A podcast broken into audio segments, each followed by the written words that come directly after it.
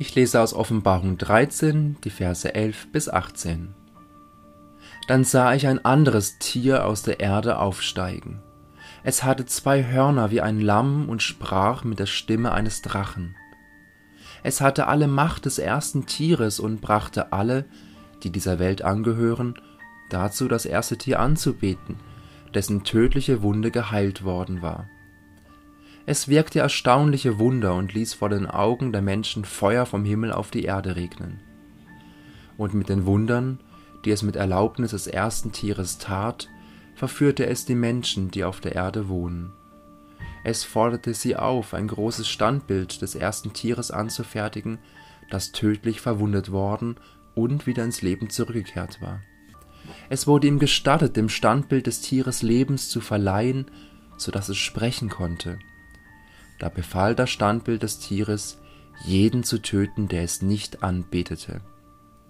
Und das zweite Tier verlangte, dass jeder, ob groß oder klein, reich oder arm, Freier oder Sklave, sich ein Zeichen auf die rechte Hand oder auf die Stirn prägen ließ.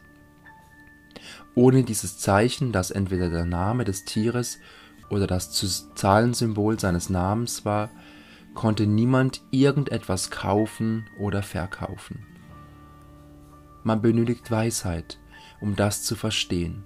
Wer Verstand hat, der errechnet die Zahl des Tieres, denn es ist die Zahl eines Menschen. Sie lautet 666.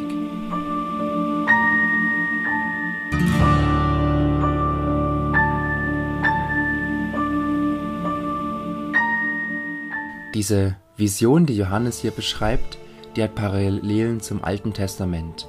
Im Daniel-Buch, da lesen wir von einer Vision, wo ein Tier aus der Erde aufsteigt. Und diesem Tier, dem wird auch Macht und Herrschaft zugesprochen, aber schließlich wird es von Gott besiegt und muss sich seiner Macht beugen. Die Christen aus Kleinasien, an die Johannes seine Offenbarung schreibt, die haben mit großer Wahrscheinlichkeit die Beschreibung des Tieres aus der Erde mit ihrer momentanen Situation identifiziert. Bereits Jesus hatte gewarnt, dass mancher falsche Messias und mancher falsche Prophet auftauchen wird und sie große Zeichen und Wunder tun, um, wenn es möglich ist, die Auserwählten irrezuführen.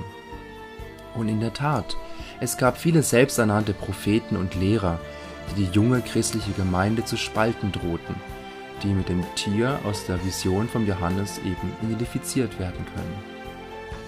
Und auf der anderen Seite gab es mit dem römischen Reich, dem Kaiserkult und den Priestern, die dafür gesorgt haben, dass eben alle Einwohner den Kaiser als Gott verehrt haben. Da gab es zum Beispiel Kaiser Domitian, der im ersten Jahrhundert nach Christus gelebt hat und der sich selbst Herr und Gott anreden ließ. Ein Titel, den die Christen nicht akzeptieren konnten. Und wie bereits Kaiser vor ihm, da standen überall im römischen Reich Kaisertempel und Kultstatuen.